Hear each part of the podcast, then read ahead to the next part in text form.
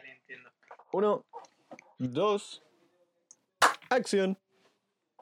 Hola a todos, bienvenidos en un nuevo capítulo más de nuestro podcast. Pero- Les habla de Siri Docente y hoy tendremos un capítulo extremo hablando de temas de contingencia, coronavirus, qué hacer en momentos de esta pandemia. Pero primero conocemos con quién estamos hablando. Ya, pero no somos la radioagricultura tampoco, pues weón. Puta, weón. Estamos en el primer capítulo de nuestro. No, por el segundo. Segundo capítulo de nuestro podcast. De nuevo, por favor. Órala. Oye, nos falta hacer, nos falta hacer animales de radio. Hola, ¿qué tal? A todas y a todos. Estamos en un capítulo nuevo de nuestro podcast. Quien les habla es Iridicente y estamos en un capítulo extraordinario. Hoy hablaremos del coronavirus, hablaremos de la pandemia y las repercusiones que ha tenido en todo el mundo. Pero antes de eso, preséntense. ¿Con quiénes estamos hablando? Con los siete podcasts más perturbadores de la historia.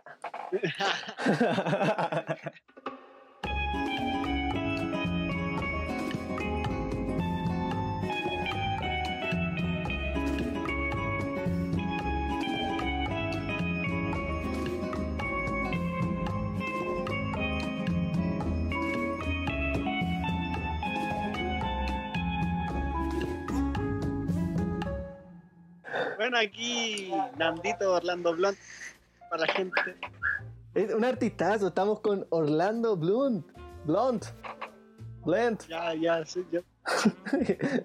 Orlando una mezcla. Blunt. Sí, un artista que se presentó para nuestro festival y que trajo mucho, mucha gente. ¿ah? A, a quien le deberíamos agradecer la repercusión que tuvo el festival. Ay, ¿qué te pasa? A, a ese nivel. po. Buen festival, ¿no? Buen festival. Estamos aquí, me- estoy yo de vuelta, el Mary. El Mary, pues como si fuera la gran wea. El Meri, no, va. hay, hay que ser bien sensatos con el Meri, un gran animador, el gran productor que está detrás, un gran cineasta, así que gracias por estar con nosotros. Así como gran, gran no creo, pero puta, le pongo empeño. Ahí te, to- te tiré humildad también. Cacha. Sí, bo. nunca, nunca sobrado. Sí, la soberbia no, no, no sirve para nada. Y también está nuestro nuestro colega más ubicado a la izquierda de, nuestro, de nuestras ideologías, cómodamente sentado a la izquierda de nuestro sillón virtual. Sí, sillón virtual, claro. Está con nosotros alienígenas pastabacero. Buena cabros, ¿Qué es eso? ustedes me conocen, Alienígena Basta Cero, Juaco, Joaquín, Joaquincito, o hoy me presento como Benito. Ya dejemos A partir de ahora empiezan las eh, respuestas. Esta va a ser la sección inicial. Vamos a responder las críticas, las dos críticas que nos han llegado del primer capítulo. Igual han como hay súper pocos oyentes, pero ya para criticar es bien fácil, ¿ah? No, no. Siempre se reciben bien las críticas. ¿Pero qué críticas nos llegaron, Jano? Bueno, en primera instancia nos dijeron que nos parecíamos mucho a un podcast que tú ves, Mary. El podcast de Edo Caroe, ¿cómo se llama? Tomás va a morir. Yo escucho caleta ese podcast, pero no entiendo. Siento que las esencias, de- las esencias son súper distintas. Sí, po. De hecho, creo que no. Igual es como un No honor, pero no nos acercamos. De hecho, para hacer el primer capítulo no nos acercamos en nada. Cada vez va agarrando más profesion- eh, profesionalismo esto, ¿no? Sí, o sea, lo ideal sería llegar a hacerlo en vivo. Y, y tenemos, tenemos uno- unos proyectitos para el futuro, así que sigan escuchando. ¿eh? Claro, No se pierdan esto. No se pierdan los siguientes capítulos. Puede que, que no tengan tanta forma ahora, pero pronto lo tendrán. Sí, estamos en cuarentena, queremos pasar el rato. La descripción es un grupo de amigos en cuarentena, entonces tampoco.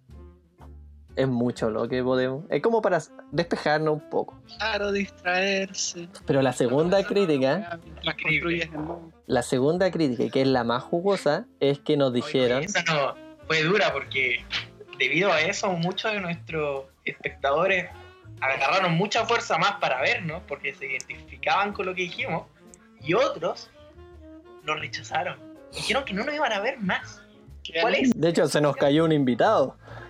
Se nos cayó un invitado debido a eso. Boris. ¿En serio? Sí, no, no, no, sí. ¿Conocen a Gabriel Boric? Yo creo que sí, ya después de escuchar. Es un personaje de los Simpsons porque es medio amarillo. no, pero Ahí se cayó la otra mitad del programa. ahí se cayó. Gracias. Ah, No, no, pero a ver. Nos llegó esta crítica de que Boric, como nosotros, el- yo, no, no, no, no me acuerdo mucho. El primer capítulo dijimos como, pero es que es Boric, pues bueno, no podéis confiar en Boric. Y nos llegó diciendo como, ya, pero oye, Boric no es vendido, el Frente Amplio no es vendido. Quiero agregar algo. ¿Me pueden decir quién dio esa crítica? Porque yo le recomendé un podcast a un amigo y tengo un amigo que le chupa el p a Gabriel. Conche tu madre, esa como. ¿Cómo se llama? ¡Conche tu madre! ¿Sabes que no pensé que íbamos a tener que poner pitos en esta podcast? Como que- Los zapatos a Gabriel Boric. Le chupa la chupa suela. las suelas. Le chupa los zapatos. Ya, pero ¿saben el nombre de ese usuario? Den el nombre, no el apellido. No, no, no, no. Se, es prohibido, es prohibido. Y aparte uno lo interpreta. Sí, son anónimos. Pero nos dijeron como que Boric no era vendido. A ver. Si Boric no es vendido y votó a favor del anti-saqueo y anti-barricada, eso me deja muy mal parado a Boric, po. weón. Quiere decir que en realidad está comprometido con esa idea. Como que en realidad está en contra de los encantes encapuchados, entonces no sé si lo están alabando. Esa crítica fue como, no, Boric no es vendido porque es un héroe nacional. O, no, Boric no es vendido, siempre ha creído esa weá, es un nefasto culeado. Ahí habría que sacar conclusiones dentro de lo que se pueda. ¿no? Sí, po. Igual hay que dejar algo en claro. ¿Estamos dispuestos a conversar con personas que tengan distintas posturas políticas? Yo creo que es súper importante escuchar a las otras eso, posturas. Sí, Yo creo que totalmente. sí. Obviamente respeten para que lo respeten. O sea, y esa persona, esa persona se pone violenta, no Sí, va a o- funcionar. Si o nosotros sea- nos ponemos violentos, no va a funcionar. Limitar lo. Supongamos que limitar los comentarios de, por ejemplo, a la derecha o del rechazo, no escucarlo, ya es censurarlo, po. Ya es censurar y coartar la libertad de expresión, pues. Entonces, que un weón del Frente Amplio te diga, sabéis que no quiero ir a tu podcast porque hablaste mal de tal weón, Pero es que igual de ahí tenéis que de- tomar en cuenta que el loco está poniendo en juego su carrera política si, es- si está viniendo por criticar solamente. pero es que puede venir a defenderlo, po, y sería, sería 100% válido. Y nosotros porque tendríamos que escuchar su argumento, rebatirlo y llegar a un punto. Yo, Yo creo, creo que, sí que- podría haberse conversado. Yo creo que lo vamos a invitar para la próxima vez. A ver si es que podemos discutir acerca A de Gabriel Boric, a Gabriel Boric. Lo vamos a tener acá. Vamos a tener. Ya mira, ya hemos respondido esto. Ahora vamos a pasar a nuestro tema de fondo, al plato fuerte. Coronavirus. Y el motivo, de- el motivo del podcast, la cuarentena a causa del coronavirus. Sí, claro. si hay algo. ¿Cómo lo están pasando, gente? ¿Qué, qué han hecho para solventar estos días de aburrimiento en sus casas? Oye, esta cuarentena está horrible. Horrible, como que. ¿Qué ha hecho usted, Mary? Nada. Así como. Gané la Libertadores con la Católica en el FIFA. Vi un par de películas y ahora estoy viendo La Casa de Papel 4 que salió hoy día. Ahí tirándote promoción para Netflix también. Netflix, páganos. He escuchado que Netflix paga por cualquier wea, li- literal. Una vez un capítulo software se volan de esa wea, como que tú llamás, tienes un formulario y te dan una serie. Co- No es una exageración, pero a eso se refieren, que Netflix acepta cualquier wea para tener de serie. Mire, compañero, últimamente parece que sí. Sí, o sea, Que me- digo, la calidad de la última Hay weón. unas películas que no sé qué, una dudosa procedencia. De hecho, han visto que es- no sé qué wea hizo Sandler, pa- firmó con Netflix y siempre saca películas. Ah, sí, po. Ahí tenéis ejemplos de weas malas. Yo vi una de esas de los ridículos, que era dormido. malísima, y otra que era como una agente, una wea así. Ya, pero es Adam Sandler también. ¿Tú decís que hay que darle chance, Mary? No, pero tampoco le pidáis que haga Parasite el weón.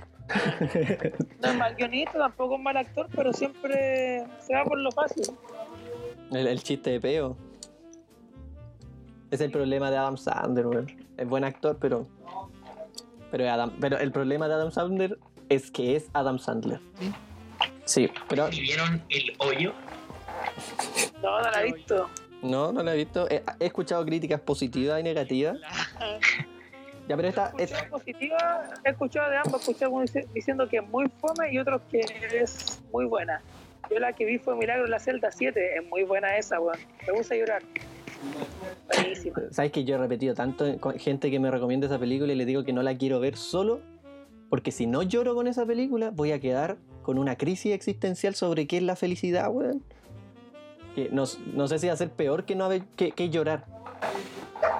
Oye, y hablando de la felicidad, ¿cómo ha ido, cómo están sus sentimientos en esta cuarentena? ¿Por qué sentimientos siempre están fluctuando? ¿Han cambiado en algo respecto a sus vidas anteriores? ¿Cómo? Los sentimientos, los sentimientos, si han cambiado en algo en esta cuarentena, si es que han, en qué han ido fluctuando. Como que mi, mi- mi mente ha ido pululando en este sentido de, de darme cuenta la cantidad de procrastinación que ejerzo durante el día. Así como, weón, no estáis, realmente no estáis haciendo nada, hace algo. Y en esa búsqueda de hacer algo, sigo sin hacer nada, porque me colapso sabiendo que puedo hacer otras weas que no hago. Y termino no haciendo nada. Sí, igual pasa últimamente, sí. Oye, yo estaba viendo hoy día el YouTube de Canal 13, la página de YouTube de Canal 13, y decía que habían aumentado los robos. Una casualidad. Los robots. Los robots. Los robos. Los robos. Los robos. También los robos. Definitivamente. Esto esto era una pandemia y de repente se volvió una película de Will Smith. Así. Totalmente. Pero a qué nivel, como por qué portonazo y esas, on- esas cosas o... Mira, la verdad es que yo no le creo nada a Canal 13, pero mostraba unas imágenes bastante impactantes en las carreteras de, de Santiago Ajá. que hacían bueno, robos espectaculares. Sí, yo siento que los, los- los ladrones han sido muy inteligentes. ¿Tú sí? Bueno, Sí, pues bueno, te cagan con la FP. que ocuparan esa inteligencia para desarroll- desarrollarse en otros lugares, bueno, estarían creando las mejores tecnologías. Eso igual habla súper mal de los milicos que están fuera para el toque y queda, porque que aumenten los robos estando los milicos fuera quiere decir que realmente no están haciendo nada. Incompetentes. Como que los sacaron a pasear. Totalmente, compa. Pero si prácticamente los sacan para que estén con un arma así parados, por si para decir se apareció alguien o no. Es como es como un guardia de seguridad. No hace nada Sí, se literalmente. puede- se da vueltas, se, da vueltas. Eso se queda parado. No sé si cacharon, pues, o sea, Estados Unidos se convierte en el país con más casos En de el mundo coronavirus. Sí, en el mundo. Todos pensaban que iba a ser China. Ya que comenzó ahí. Mm, Yo pensé que se iba a saltar a España ahora. Pero como que España alcanzó a pasar por abajo. Igual yo tengo referencia de que en España estarán embarradas por una amiga y mamá que, que dice que prácticamente están dejando a los adultos mayores morir. Hermano, aquí en Chile igual. Bueno, la Aquí verdad en es que Chile igual. Sí, pues con ese tratamiento compasivo es como... Es viejo, weón. Déjalo ahí. Hermano, si eso están haciendo, por Sí, ejemplo, pues. hay gente que está vieja y no le han aplicado ningún tratamiento, no le han conectado ni siquiera a ventiladores mecánicos. La primera fallecida fue así, pues. no hay ventiladores mecánicos. Hay muy poco acá. Pero creo que hace poco llegó, se compró un buque de guerra para la Armada. O sea, no sé si de guerra, pero fue un buque que se compró para la Armada. Y llegó hoy día, o ayer. Pero sí, eso siempre ha sido, pues se ha gastado mucha plata en militares, en carabineros. Se ha gastado en exceso. Por eso mismo, este podcast aprueba. Me meto en la página de, la BBC para ver cuál es la noticia más buscada de qué están hablando hoy día.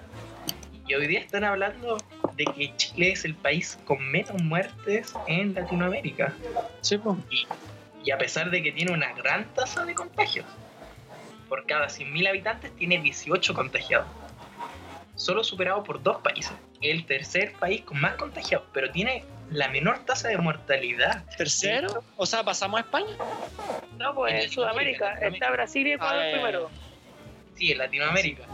No, no, no, España está, España está insuperable. O sea, tú contáis los casos de Europa y son 500.000 casos. Y en Estados Unidos son 250.000. En Chile llegan a a 2.000. Nueva York. Sí, pues Nueva York Estados es el epicentro.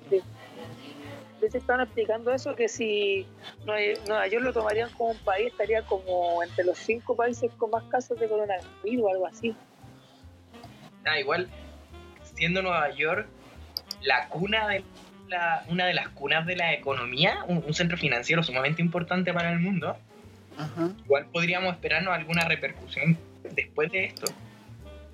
Hecho, di- sí, O sea, es que tampoco esperéis como que después volvamos y estemos todos felices gastando plata en el mall. Porque esa bueno va a pasar. O sea, Bueno. hay gente que aún hoy día lo hace, compañero.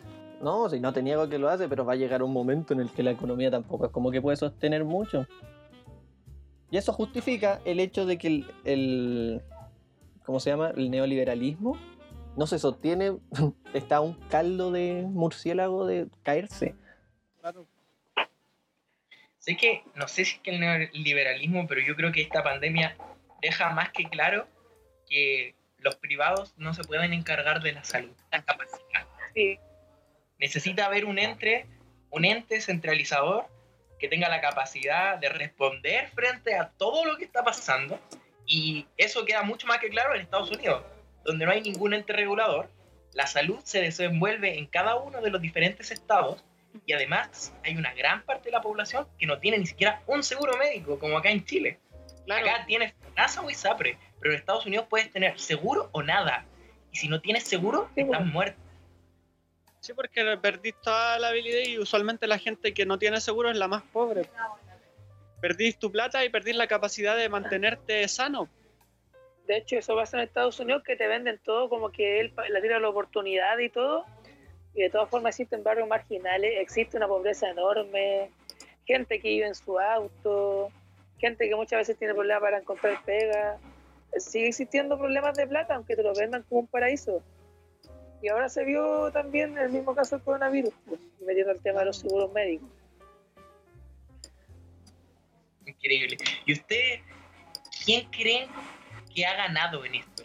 ¿Quién está ganando? Porque por un lado siempre hay alguien que pierde, pero por otro siempre hay alguien que gana. ¿Quién, quién está ganando? compañero? No yo he leído por ahí en, en ciertas partes de noticias y todo que China está comprando compañías que están quebrando Sí. en Europa, en Estados Unidos. Onda, están vendiendo las compañías y China las está comprando a precio de nada. Sí, po. Los chinos son unas bestias, son O sea, a- aprovecharon esta. En el fondo, si es que la, creo que si el coronavirus termina ahora, China está ganando la guerra comercial. po. Sí, pues porque Estados Unidos ahora es el país más mal y China ya está volviendo a la normalidad. Ahora, ¿es coincidencia que eso pase? Aquí entramos en el terreno de la conspiración. Claro, De hecho, hablan de eso, de que prácticamente se, que se creó esta enfermedad. Están hablando de que la guerra no va a ser una guerra de enfrentamientos bélicos armados, sino guerras biológicas. Eso dicen que se viene. pero es que hace rato ya se está prepara- preparando eso. pues.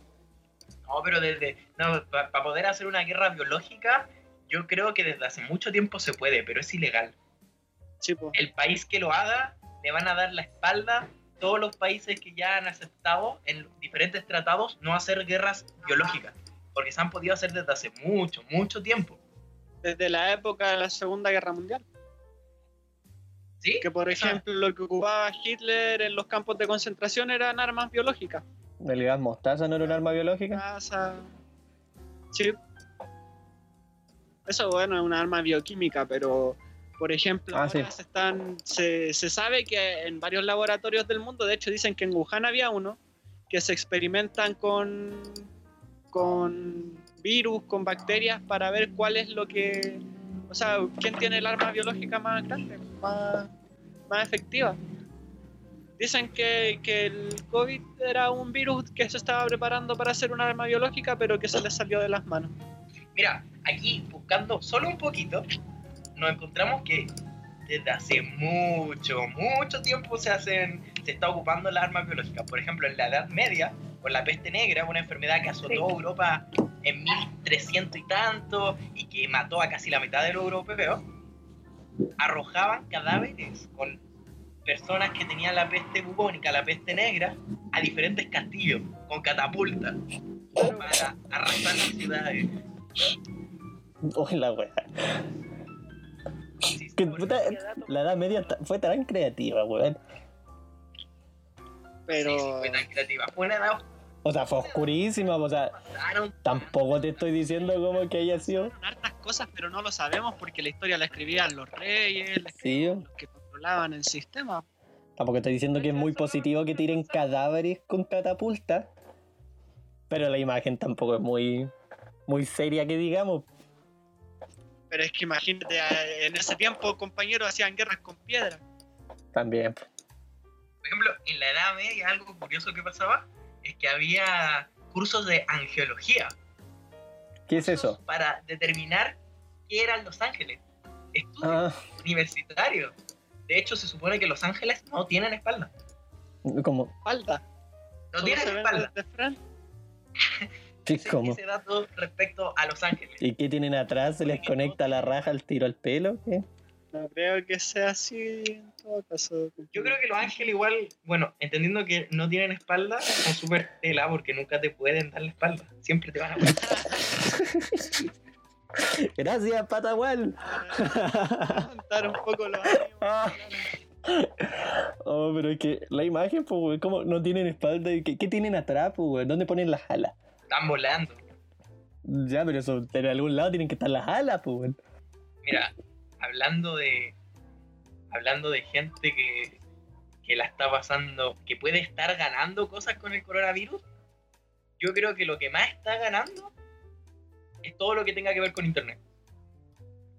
Sí. Las Sí. plataformas, las plataformas virtuales, weón, los youtubers deben estar forrándose en plata. Millonarios totales. Ah, sí. Sí, pero si la gente consume, en primera consume mucho internet ahora para matar el, el tiempo. Y por ejemplo, yo creo que mucho también se está lucrando con el tema del COVID-19. Porque un tema obviamente es tendencia, así que también te da lucas. Sí, no, la ciencia, mira, por ejemplo, el país que domina en la ciencia, yo creo que en el futuro va a estar dominando el mundo. Por ejemplo, el test que se utiliza oficialmente por la OMS para detectar el coronavirus es de Corea del Sur, no es de China. Los test chinos no funcionan, no funcionan tan bien como los de Ah, Corea del Sur. funciona de China. Puta, es chino. Déjame decirte- Para grabar este programa son chinos. Déjame decirte que el virus fue bastante efectivo, ¿ah? De hecho, sí, pues, todo se construye en China. Puede ser una marca gringa, pero ellos, ellos tienen trabajadores subcontratados de China. Pero ¿y el cobre de dónde lo sacan? Ah, vía Chile. ¿Y cómo, cómo ven ustedes ahora La opinión pública de, los de, de los militares, de los pacos?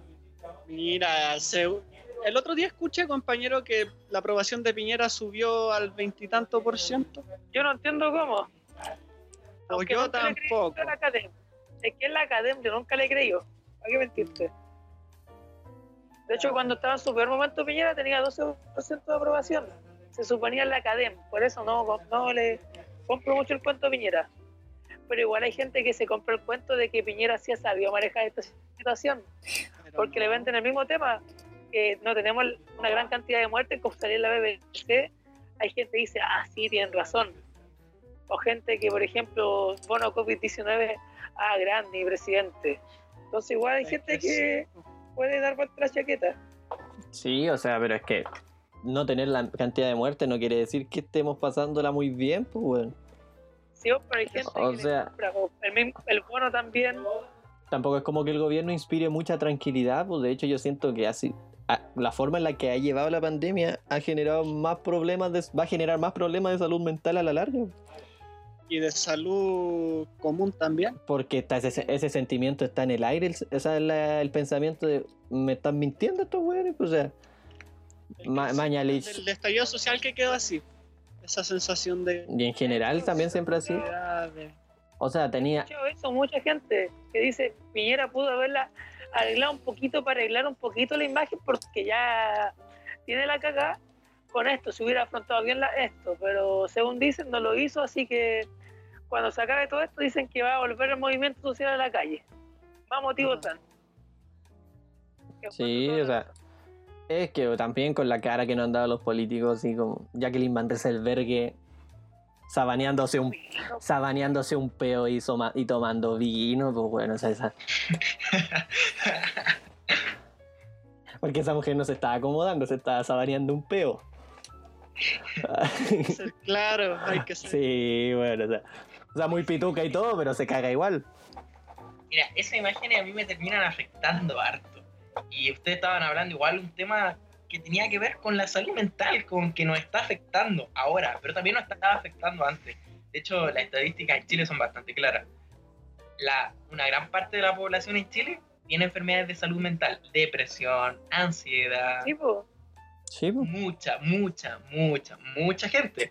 ¿Y ustedes Hemos saben cuántos psiquiatras hay por cada, creo, 10.000 o 100.000 habitantes en Chile en el sistema público? Había Cuatro. escuchado que había un déficit. No hay nadie Cuatro por cada 10.000 personas. problemas de salud mental. En el, en el sistema público sí es muy... Es complicado. De hecho, les pongo un dato extra, que por ejemplo en la universidad también es complicado atenderte con psicólogo. sí. Y si queréis pedir una hora, te la llegan en un mes, dos meses. Y eso que el psicólogo, psicólogo generalmente hay más. Con psiquiatras debe- hay uno por campus. En mi, en mi campus, Juan Gómez Milla, si no me equivoco, hay un psiquiatra en el SEMDA.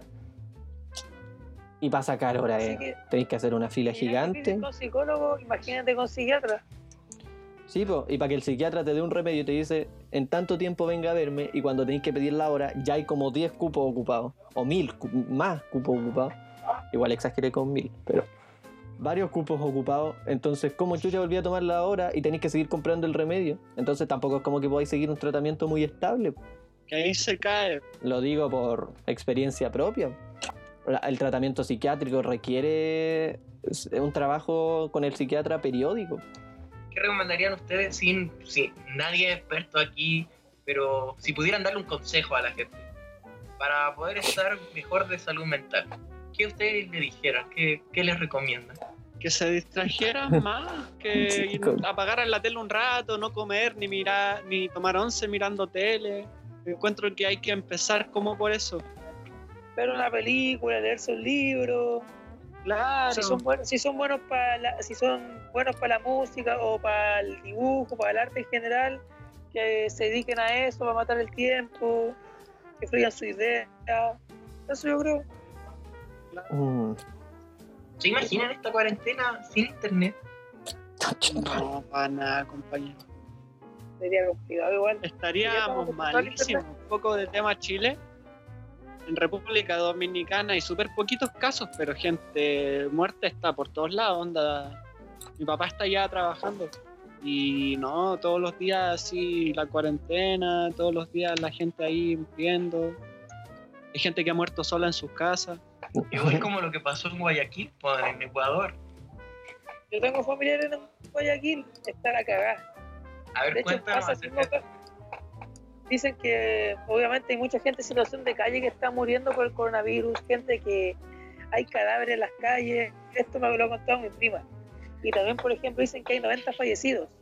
Según mi prima, del mismo caso que acá dicen que están manipulando las cifras, dice mi prima que es la misma situación, que hay una manipulación de cifras acerca de los muertos e infectados en Ecuador, que el gobierno ha sido muy ineficiente. De hecho, ella me dijo que dentro de su círculo de amigos, conocidos, compañeros de trabajo, amigos de Face, dice que ya en, ya ese círculo ya se ha pillado 20 fallecidos entre primos lejanos de ellos, padres, madres, tíos, y dice que 90 lo encuentra muy poco a todo lo que se ha visto. Sí, pues si dicen que se está ocultando harto porque no, si está peligrosa la cosa. Pero aquí en Chile se, se- nota que, la, que se está manipulando la información desde el punto en el que sale Paula Daza a decirte que los datos de oficiales sobre la cantidad de recuperados, que en estos momentos, si no me equivoco, son 65 recuperados, o no estoy seguro, a ver, déjame confirmarlo.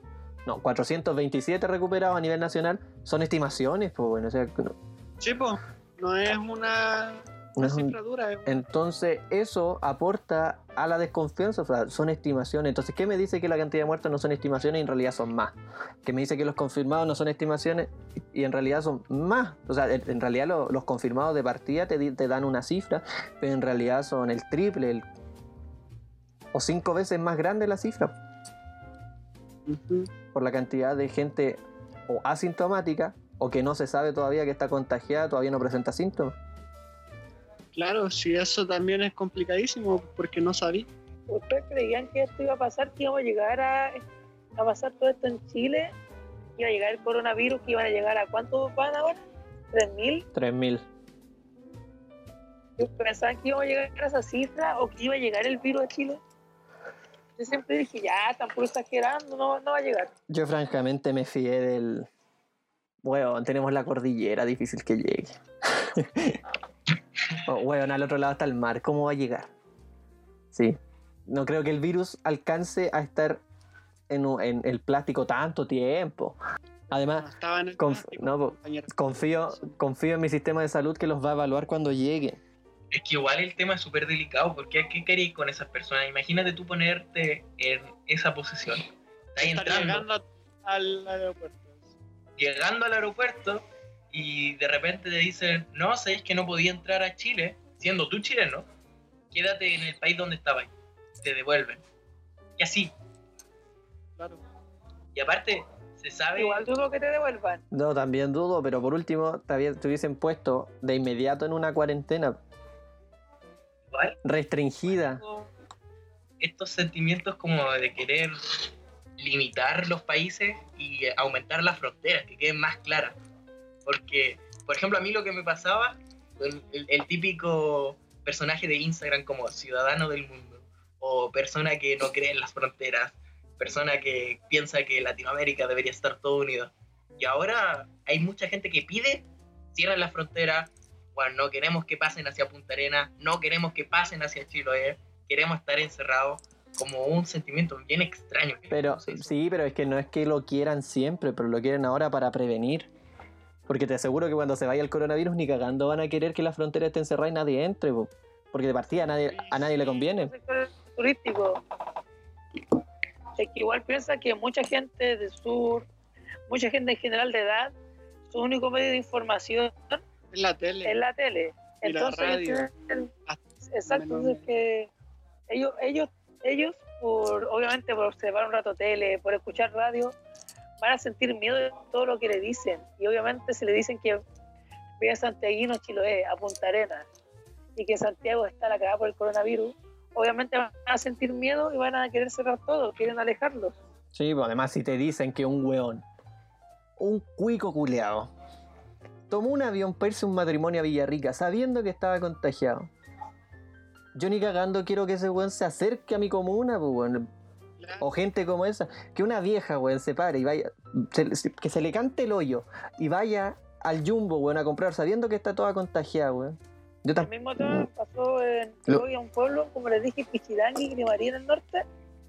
Y ya, pues yo voy a la parte humilde porque yo soy una persona sencilla. Pero también hay una parte alta, ricachona, que está más al lado de la playa. Y por eso mucha gente de esos pueblos no quería que llegara gente porque muchos vienen, son ricachones, se supone. Vienen viajando del extranjero, vienen de las Condes, la Reina. Entonces la gente por miedo y obviamente por el mismo tema de seguridad no querían que llegara gente de Santiago. De hecho querían hasta pararse en el peaje para echarlos. Oye, pero igual- este tema de la polarización que sentimos, como de no querer juntarnos con esos otros, como los que vienen desde lejos, estamos suponiendo que esta amenaza es temporal. Pero, por ejemplo, los gringos están suponiendo que la amenaza de el ser extranjero que los puede matar, narcotráfico o musulmanes que se, yihadistas que se autosuicidan para poder atacar a Estados Unidos, los buenos quieren cerrar la frontera y no se parece tanto al sentimiento que estamos, o sea, se parece igual un poco al sentimiento que estamos sintiendo ahora. Claro.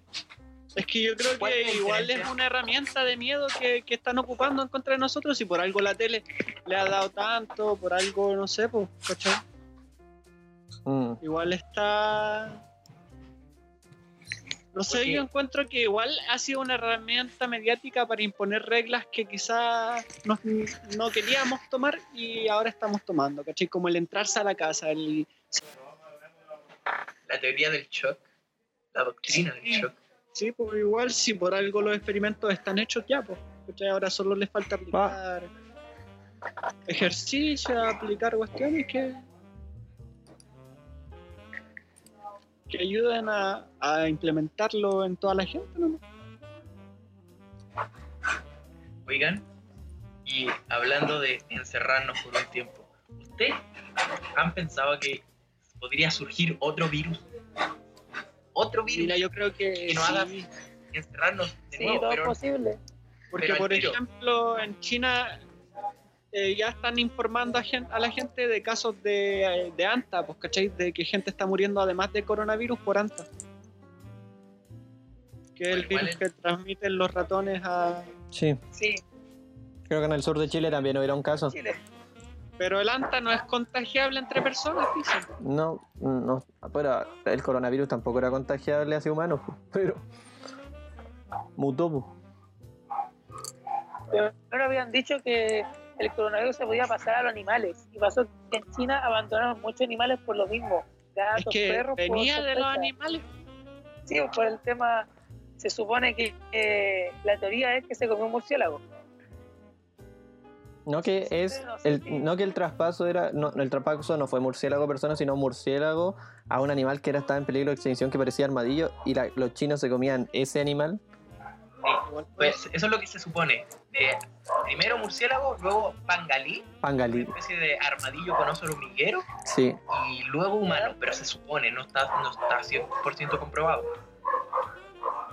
ah ya Como el tema del SIDA que se lo pegó, se lo pegaron porque un tipo tuvo relaciones con un mono. Es una teoría nomás. Una idiotez. No, o sea, que yo, Pero yo diría que es una no teoría. no es tan idiotez. Por ejemplo, el ébola también viene de los murciélagos. En África cazan Sí, murciélagos y se los sí. comen. Y viene de los murciélagos. Es una zoonosis. Un traspaso de enfermedades que pueden venir de ser humano, que se lo pueden traspasar a animales no humanos, o de animales no humanos a seres humanos.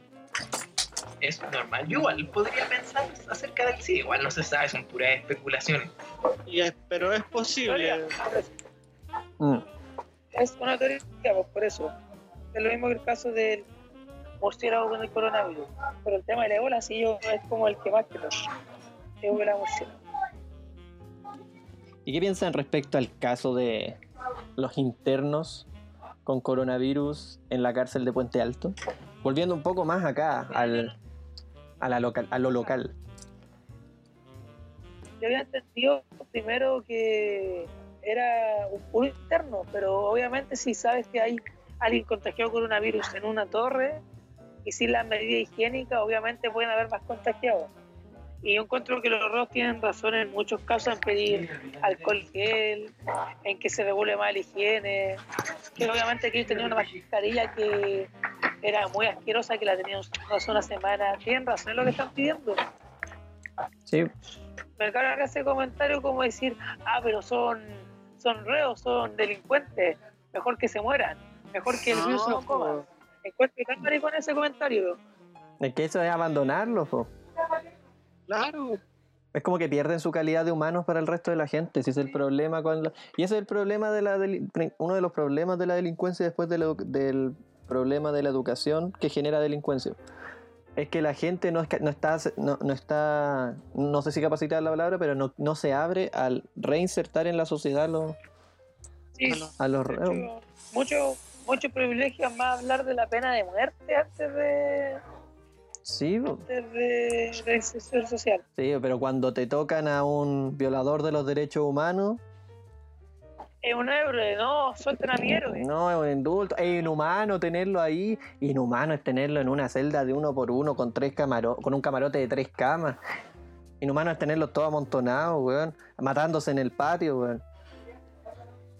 Bueno, igual es un tema el, el respecto a las cárceles, porque al final las cárceles son para los pobres. O sea, tenía el caso de Delano y Lavín, caso Venta, que terminan con clases de ética luego de haber robado no sé cuánta plata, terminan con clases de ética. Claro. ¿Cuál era el hijo del Esa es la político de-. ¿Cuál era el hijo del político Martín que atropelló y mató? Martín Larraín, sí. También Sí, po. quedó absuelto. Ah, me acordé Pablo del Chile cuando dijo Martín Larraín es un delincuente, asesino. ¡Asesino! Bueno, esa es Pablo Chile. si no fuera por los machistas, misógenos. Pero yo creo que eso ya es parte de la realidad, pues, compañero. Igual es como el mundo en el que se ha criado y ahí está difícil cambiarlo Sí, si él está bien, pues, ¿cachai?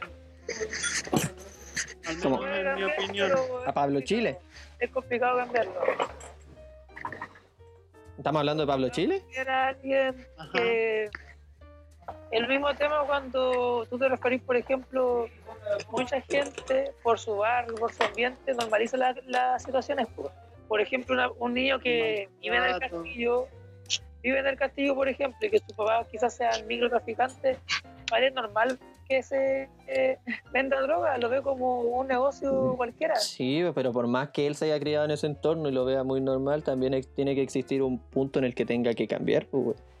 Digo, es que puede cambiar, pero es el tema complicado porque ya O sea, sí, pues yo creo que eso, ese, ese argumento sirve como punto de partida para entender el por qué sí. ocurre lo que ocurre, pero no sé si funciona mucho como argumento para exponer el, el por qué no hay que cambiarlo.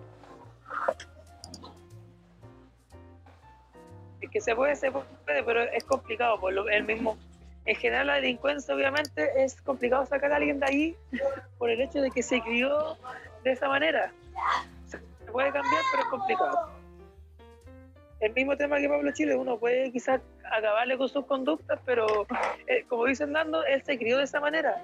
Él para él ya es algo normal.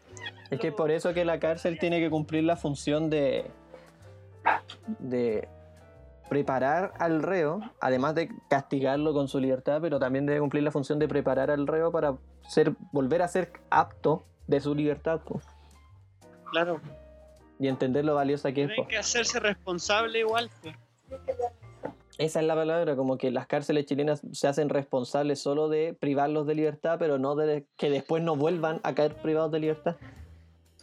El tema también de la cárcel que uno sale y muchas veces no busca, ya no está rehabilitado o ya busca reinsertarse, sino que sale peor y muchas veces está con más contacto. Sí, pues eh, es que en el fondo la cárcel en estos momentos está cumpliendo la función más de escuela en pos de la delincuencia más que en pos de adaptar al, al penitenciario, a, o sea, al reo a volver a ser apto de su libertad. Entonces ahí tenéis el, gran problema del sistema penitenciario chileno, que es que se hacen cargo solo de privarlos de libertad, alimentarlos y hacer y, hacer que cumplan la condena. En el fondo, más que nada, es un Estado solo castigador en vez de ser un Estado que vele por su... y que se haga responsable también por la falta del ciudadano, porque el ciudadano tampoco es como que... o sea, generalmente la gente que cae presa es por las condiciones que se le dieron, como lo mismo que ustedes hablaban de que se criaron de cierta forma. Si se criaron de cierta forma es porque al cabro se crió en ese entorno en el que se permitió por irresponsabilidad de parte de las fuerzas de orden, se permitió que se vendiera droga. Además fue enviado a un colegio Pero, en el que se, sí, se- sí, sí, sigue, sigue. fue enviado a un colegio en el que no se le entregaron las herramientas necesarias porque el sistema público no cumple con esos estándares. Entonces, ¿qué, qué, qué resultado esperáis? Difícilmente te va a salir un cabro que vaya a la universidad y quiera salir de ese entorno. Claro. Y ahí está el porqué de, de las cosas. Sí, pues. Por qué sigue así el sistema también. Sí. Pero ustedes nunca se han preguntado si al sistema quizás le conviene que exista la delincuencia. Es que Si es que claramente. al sistema le pues, conviene que exista la cocaína, la drogadicción. Igual te pongo el caso de la cocaína y encuentro que ya es como, obviamente lo consumen gente más de barrios bajos, es que la cocaína está en, todo en general, pero es una droga más consumida por los cuicos, creo yo. Entonces, es- Sí, porque el- mismo. Claro, esa es la Igual- cosa. Por ejemplo, en los barrios pobres lo más barato, lo más fácil de adquirir es la pasta base. Por eso hay Sí, tanta gente, por ejemplo, en la población del Castillo, en cualquier población en realidad que está metida en eso. Porque es lo más barato, es lo más accesible para ellos también. Exacto. Digo, pero tomó el caso de la cocaína, para mí una droga de los cuicos. Y obviamente ahí también se involucra el narcotráfico. En general también yo encuentro que, que siempre ha existido también un lazo entre el narcotráfico con el gobierno. Sí, por ejemplo, la dictadura en Chile, la dictadura que era el traficante más grande de droga de Latinoamérica. Antes que Colombia, antes que... Pero no fue Pinochet el que introdujo la droga a la población de la Victoria. Yo he escuchado eso. O la legua. Pinochet, Pinochet trajo la pasta base a Chile. Sí, pues sí. Y, y es el viejo, prácticamente igual Pinochet, él creó el, esta población. Sí, es que en el- castillo Pinochet, por ejemplo. Sí, pues. Eh, Sí, yo po. sé que la historia del castillo, por ejemplo, o de un gran grupo de poblaciones, ellos eran como trabajadores de sectores altos como la dehesa, eran como nanas, jardineros, eh, trabajaban para gente de plata. Y como que les prometieron eh, viviendas prácticamente y lo mandaron a la periferia, alejados de su fuente laboral. Y ahí comenzó eh, la crisis de estas poblaciones. po. Sí, porque eso surge de esa forma porque el Estado, desde Pinochet al Estado nunca le ha convenido que no tener un enemigo al cual atacar. Pinochet se encargó de decir que él era comunismo, pero después se le agotaron los, los recursos cuando lo estaban atacando de vuelta diciendo que él estaba matando a los comunistas y la gente terminó empatizando con ellos, por razones obvias igual. Entonces tuvo que crear otro enemigo para el futuro, o sea, que, que era como para que cuando la- eh, existiera el narcotráfico, la gente a quién iba a correr? Al Estado protector, pues, para que velara por su seguridad. Y el Estado protector ahí iba a intentar solucionar su problema, que era el problema que ellos mismos crearon, pues. Claro, o sea, es, es igual, lo parece, muy parecido a lo que pasa en Estados Unidos. Tenéis primero en la Guerra Fría un enemigo externo, entre comillas, la URSS, y luego se te derrumba la URSS y tenéis que conseguirte otro enemigo. ¿Y a quién conseguís? Claro, Y, y Sí. aparecen los musulmanes. El terrorismo quizás no era. de Medio Oriente no, sí. pues si está financiado, eh, Osama Bin Laden era un trabajador de la CIA. Sí, pues eso, eso es lo que dicen. Algunos dicen que Bin Laden ni siquiera existió. Claro, Bin Laden no tenía una asociación con la familia Clinton, también es que, que, que vivían en Nueva York. porque fueron Después los Clinton los que financiaron el terrorismo ahí en la el Clinton padre y Clinton hijo. Y que los mismos Clinton hicieron que la familia de los Bin Laden salieran de, Nueva York el mismo día del atentado a las Torres Gemelas. Ahí sí que no sé, compañero, me pillas, pero en la media conspiración el tema de las torres gemelas. Sí, vamos. sí, ahí ya nos estaríamos metiendo en otro tema. ¿Aló, Salfate? Eso es para otro capítulo, yo creo. Para darle mucho más tiempo. Salfate está jalado. Bueno, ya, pero nos devolvemos un poco a lo que estaba pasando en la periferia con Chile. Un poco de la planificación urbanística, lo que pasó en el gobierno de Pinochet, que agarramos a los ricos, los metemos para un lado, agarramos a los pobres, los metemos para otro. Los separamos de tal forma que nadie sepa cómo vive el otro. ¿Cómo vaya a Y que se termine demonizando el lado opuesto. Claro. Claro, yo igual creo que ahora estamos, igual la gente demoniza demasiado a la gente que tiene plata. Sí. Ya, pero es que si también te ponía a ver Instagram y cachai que estos weones se están quemando la mano, aspirando la alfombra, weón. O sea, la- no podí. Yo creo que para los dos lados puede haber discriminación y ahora la gente, había una tendencia a discriminar a la gente de plata por tener el BIC, por estigmatizarlos como, weón, ¿por qué chucha te fuiste al extranjero? Ahora estáis viniendo acá infectado, eres un enfermo. Es que estigmatización ha estado siempre en todas las enfermedades. VIH, lepra. es la oportunidad que tiene, que, que tenemos de culparlos por algo y tener Pero es que pruebas, vivas pruebas, están po. culpándose los unos con los otros. Eso es lo que yo siento. Es que es la, esa es la, la base de la lucha de clases. po. Sí, porque ahí igual uno dice como, ¿y y qué hacemos en este caso? Onda, ¿estará bien unirnos todos y empezar a luchar juntos por el mismo, por un bien común? Es que no todos tienen el mismo bien común. Sí. Que claro, Sí, bo. Lo que está bien para uno puede estar mal para otro. Lo, mismo, lo que pasa con la constitución, pues. Que funciona para los súper ricos, para los ricos y los súper ricos, pero no funciona para el 80%, 90% de la población. Pero es que Claro. eso igual es muy parecido a lo que pasaba antes con los reyes. Los reyes se encargaban de tener una nobleza con mucha comida, con mucha riqueza, para que la nobleza lo defendiera Sí, para que no cambiaran el sistema. Sí, Lo mismo. La constitución tiene un grupo privilegiado con mucha riqueza, extremadamente riqueza, para que no intenten cambiar esto. Es que eso pasa porque la constitución, la constitución está redactada para un está redactada para un solo sector. De hecho, ¿quién, es- quién, es- primero, ¿quién escribió la constitución? Ahí tenido Vamos a ese punto. sí, pues. Obviamente no fue pensada como un beneficio para el pueblo, así que no se, no se podía esperar que iba a funcionar, que iba a funcionar de por vida. Menos, menos mal, de hecho, llegó el plebiscito, después de 40 años. El plebiscito. Me lo cambiaron. Bueno, pero tampoco hubiésemos podido ir a votar. Lo que, lo que, lo que menos quería era, era que era que se aplazara el plebiscito, era mi mayor miedo. Sí. ¿Y qué, oye, ¿qué piensan de que todavía no se decrete cuarentena total, pese a estar en, dentro de los posibles dentro de los posibles comunas próximas a ser decretadas, que de hecho hace dos días, hace dos días sí tenía pensado decretar cuarentena total para Puente Alto y se decidió que no. Mira, yo creo que Codina ha estado muy callado últimamente. Onda, para lo que al principio estaba hablando todo el rato, Para puras redes sociales, weón. reclamo, claro. Se ha ido como callando así de a poco, como avanzan los días.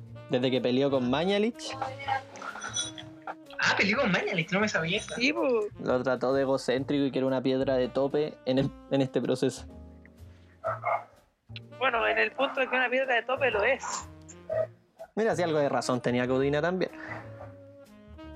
Pero yo lo que voy es que, puta, sí, se entiende que a lo mejor no, la- no han decretado esta cuarentena total porque no hay tan, tantos casos.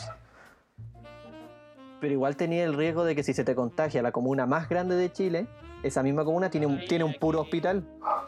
¿Qué viene después? Pues, ¿cachai? Sí, pues. claro, pues, onda, cagábamos todos aquí, Sí, pues, bueno. nos morimos todos juntos, ¿y? ¿Les importamos tan poco? Cosas para pensar. Eh. sí, pues porque. sí que es peli- es peligroso que Puente Alto se contagie, pues, porque queda la cagada. ¿Saben? Está investigando sobre la, sobre la constitución del 80. Y el plebiscito que se hizo tuvo 6.200.000 eh, votantes. El 67% votó sí a la constitución del 80 y no votó el 30%. ¿Y saben cuál es el el eslogan de la constitución del 80?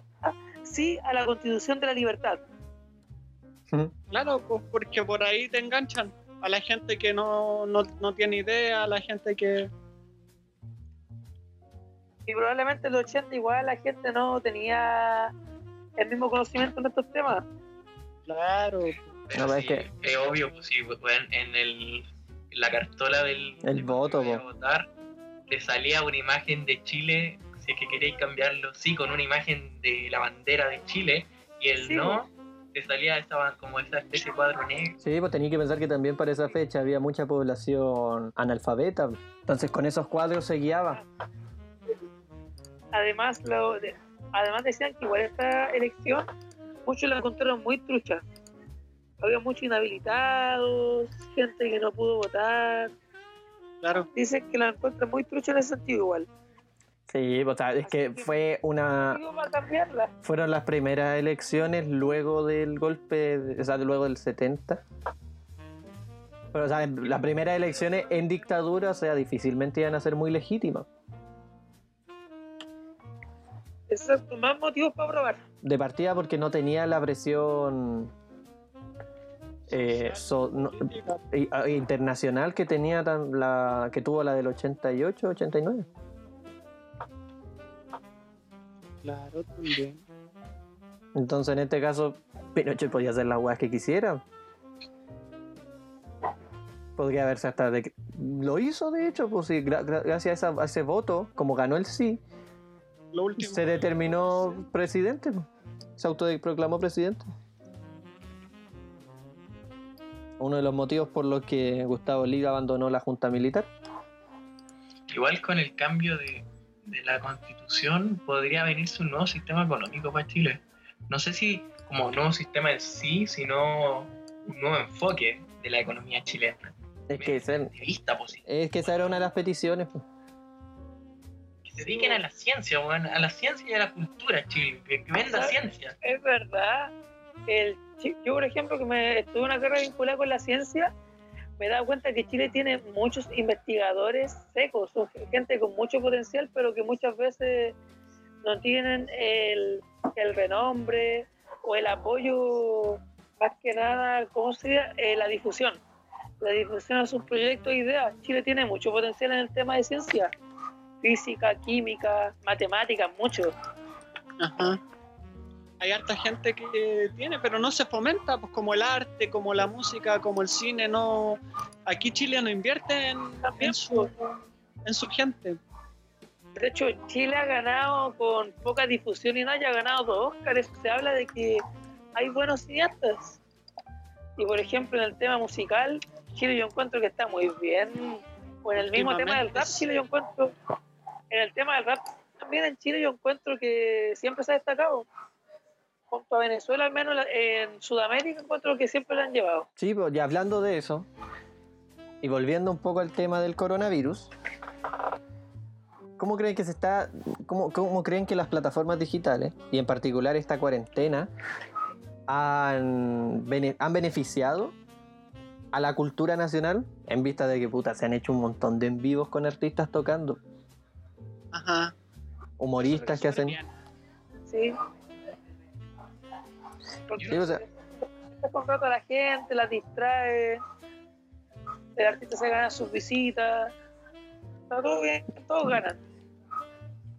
Jano, Es que al final, yo creo que a todos nos ha pasado de dimensionar cuán importante es la cultura dentro de nuestras vidas.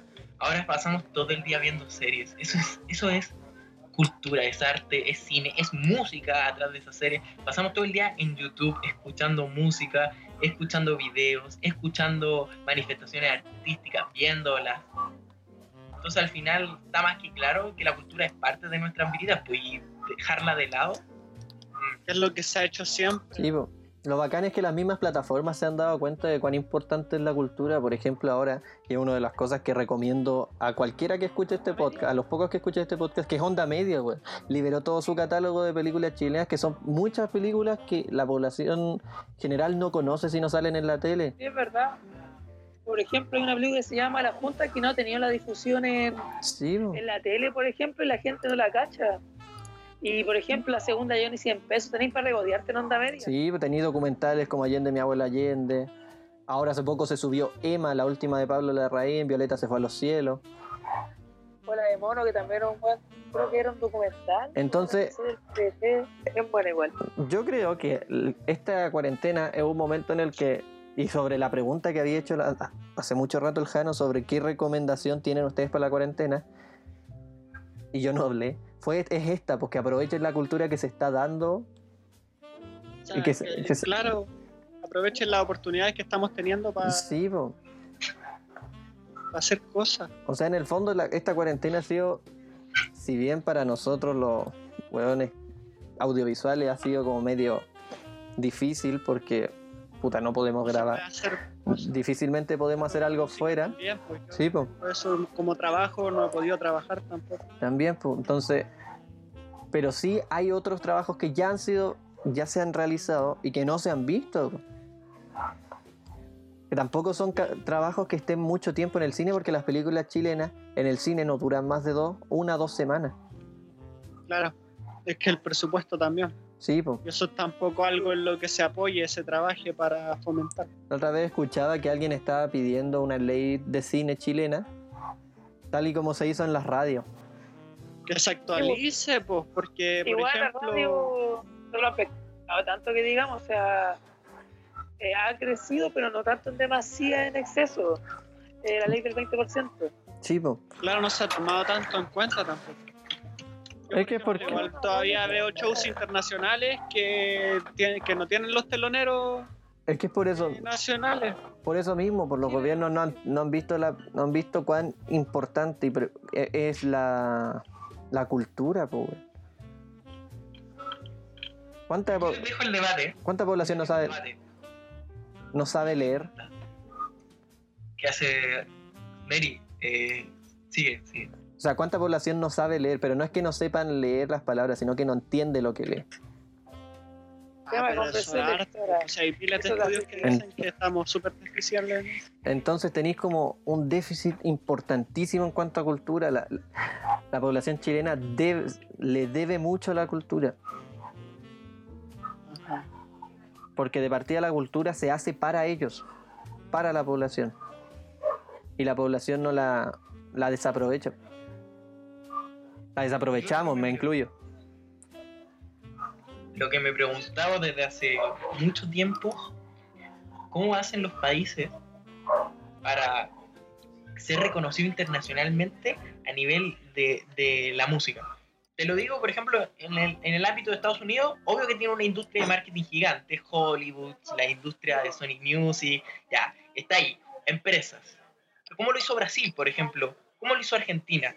¿Surgió de la Porque nada? Hubo, no, hubo un momento en la historia de esos países, por ejemplo en Argentina, en, en los 80 más o menos, en esa época en la que Guns N' Roses estaba full, Argentina, el peso argentino estaba equiparado con el dólar, o sea, un peso argentino salía a un dólar. Entonces en esa época fue donde las grandes empresas invirtieron en, en esos países porque les convenía, ¿cachai? Además, súmale que para Argentina fue un periodo en el que tuvieron la guerra de las Malvinas. Entonces, este, este alma nacionalista que se generó Ajá. incentivó a la población argentina a escuchar a sus músicos. ¿Somos poco patriotas? Sí, sí, porque siempre hemos sentido que Chile nunca nos ha dado lo que lo que corresponde. Yo creo que somos patriotas, pero patriotas vacíos, como que no entendemos que, que- a qué va a ser patriota. Depende del caso y la definición que da uno a el Al patriotismo. patriotismo también. Para el chileno, el patriota es todos los septiembre hacer empanadas, ir a fondo, al- poner la bandera en la ventana. Claro.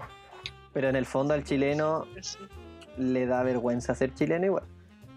O sea, Pero- yo creo que es- eh, ya va aparte por una discriminación que va más allá de solo Chile, pues, ¿cachai? No, no, pero a lo que voy es que le da vergüenza ser chileno, porque le da, vergüenza por quienes son gobernados. A, eso influye, po, porque culturalmente los chilenos no son orgullosos, pero tampoco se decepcionan. Y estoy seguro que si un chileno ve producciones chilenas en general, musicales, visua- audiovisuales, eh, visuales en, el en los museos, se va a orgu- enorgullecer. Por, y, y de hecho, cuando un chileno ve, oh, tal chileno ganó un premio en, en Europa, dice, oh, bueno, era chileno. En cultura, el chileno está decepcionado y puede llegar a estar orgulloso si sabe lo que tiene. Pero en términos de identidad, como que Chile, cuando te dan estos estándares de corrupción a nivel latinoamericano y te dicen que Chile es uno de los países menos corruptos, el chileno se avergüenza y dice ni cagando. Esa bueno es verdad. Sí, Eso es lo que pasa igual. Igual estuve viendo que ahora la nueva forma del patriotismo ya no tiene que ver tanto con, por ejemplo, con la música, con los militares, que la gente se sentía un poco orgullosa. Supongo que hacemos una similitud entre patriotismo y orgullo con distintas áreas de nuestra, de- del- del país. Antes la gente podía sentir orgullo por los militares, orgullo por sus cantantes, orgullo por sus artistas. Ahora se está viendo un patriotismo científico el orgullo por tus médicos, el orgullo por tus científicos alrededor del mundo. El- la forma del nuevo patriotismo va a ir cambiando. ¿Quiénes Claro, son los que se está- sacrifican por nosotros? Porque igual el tema de los militares como, ay, es que ellos se sacrifican por nosotros, yo estoy orgulloso Pero de Chile ellos. nunca ha ganado guerra, así como en los últimos 200 años una, y es la que nos tenemos como estandarte nosotros, que es la guerra del Pacífico, y esa guerra no la ganamos tampoco. Pero Como que la ganaron los empresarios extranjeros, ni- más encima ni siquiera fueron chilenos, eran ingleses. sí, pues, los ingleses. Guerra del Salitre prácticamente fue eso. Sí, pues. Siempre me acuerdo que en un tour del en Cerro General, eh, el que me hizo un tour me dijo que prácticamente, obviamente nadie quiere una guerra, pero el tema es que la guerra del Pacífico ganaron los ingleses. ¿Y qué pasó con todos esos héroes navales quedaron en el olvido. Corto y simple. Sí, po. ¿Ustedes creen que la gente se siente orgullosa del sistema de salud de Chile? No. No, caso. No. Del sistema de salud privado, sí. ¿Y de los doctores? ¿Y de las Sí, yo creo que sí.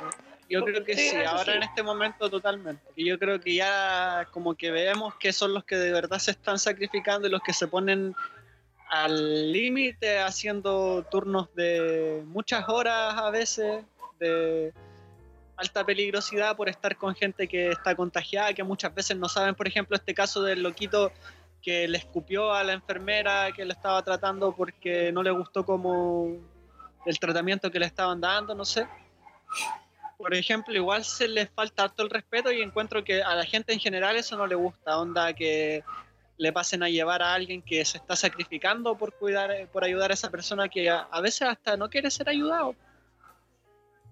Claro, perdón por cambiar de tema, pero están grabando la llamada, ¿cierto? sí. Vaya.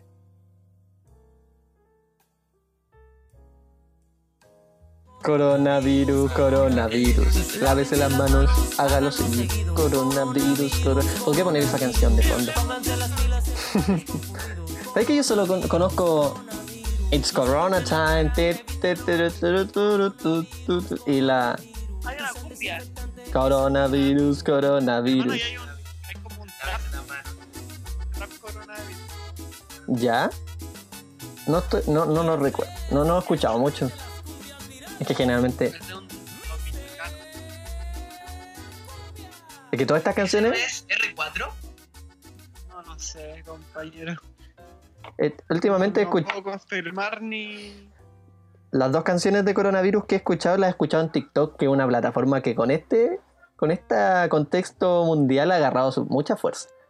Sí, mucho. Sí. Ah, sí, mira, E- R4, mira, R4 es un rapero que su canal se llama Rap Medicina Oficial y tiene mucha, mucho rap del ciclo de Krebs, de la glicólisis. Si alguien está interesado en eso para aprendérselo, son bastante... Puta, no podemos poner subtítulos para cachar qué fue lo que dijiste.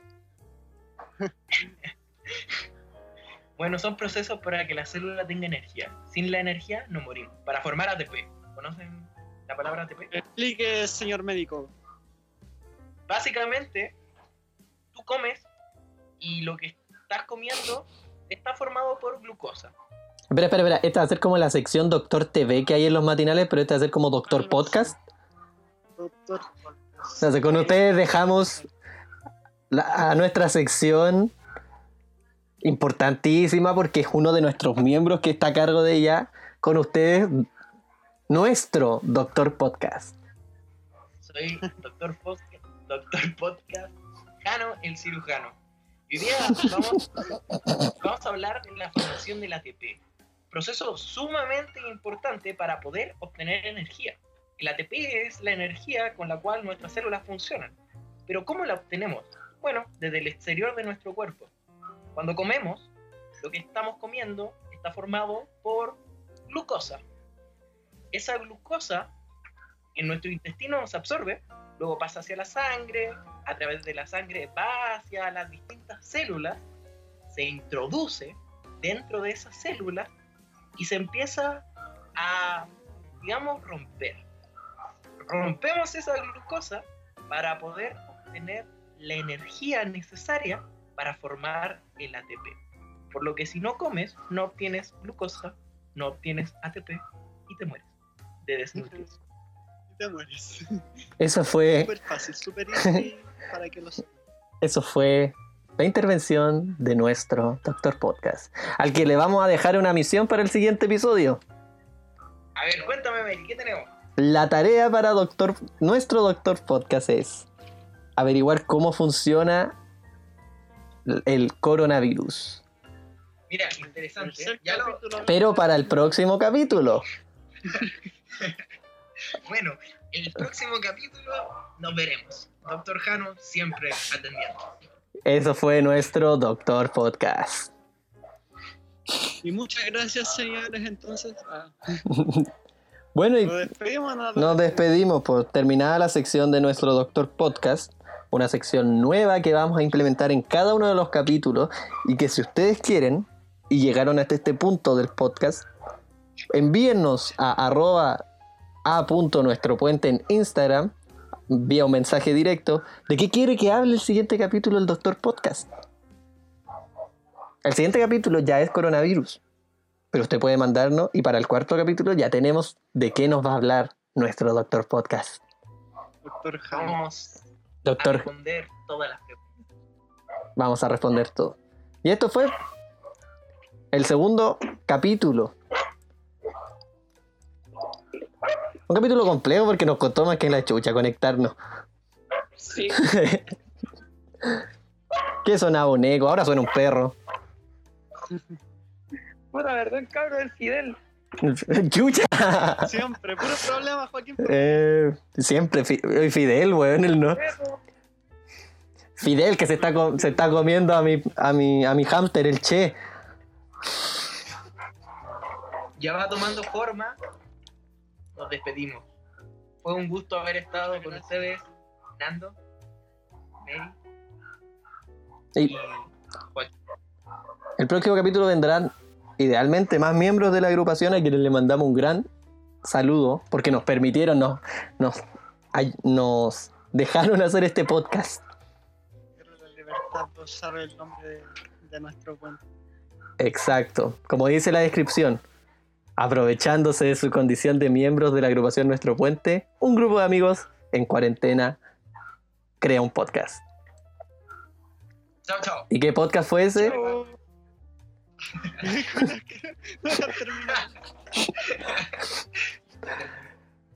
Fue nuestro podcast. Ah, Muchas gracias y nos vemos en el siguiente capítulo.